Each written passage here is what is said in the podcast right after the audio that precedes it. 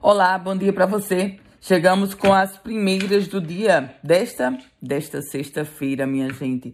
Hoje é sexta-feira, 22 de julho de 2022.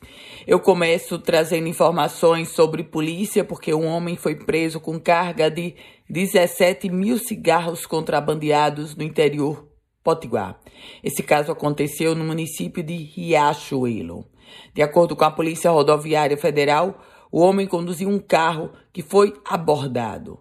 E ainda de acordo com a PRF, o condutor fez uma manobra brusca em local proibido em alta velocidade para tentar fugir.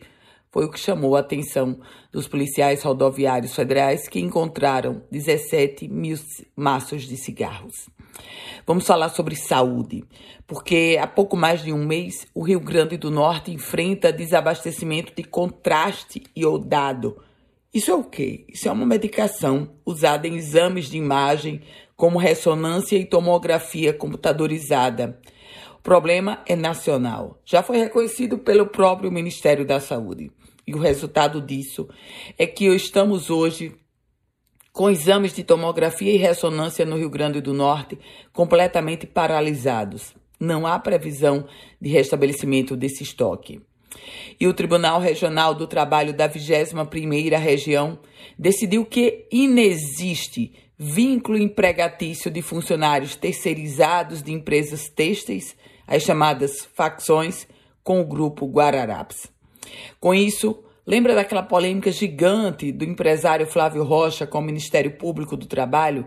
Pois é, isso na prática quer dizer que Flávio Rocha ganhou a causa e o Ministério Público do Trabalho perdeu. Política. O União Brasil vai oficializar hoje o nome do ex-prefeito de Açu, Ivan Júnior, como candidato a vice na chapa do pré-candidato a governador pelo Solidariedade, Fábio Dantas. Quem fez toda a negociação, toda a articulação representando a União Brasil foi o presidente da legenda no Estado, o ex-senador José Agripino Maia. Esse anúncio acontece nesta sexta-feira. E após vistoria, o Conselho Regional de Engenharia e Agronomia, o CREA, está recomendando isolar a região onde parte da estrutura da passarela caiu em Natal. Isso foi um relatório de vistoria preliminar do CREA, apontando a necessidade de intervenções em caráter de emergência na passarela da Avenida Nevaldo Rocha, no bairro das Quintas, zona oeste da capital potiguar. Com as primeiras notícias do dia, Ana Ruth Dantas, quer receber um boletim semelhante a esse?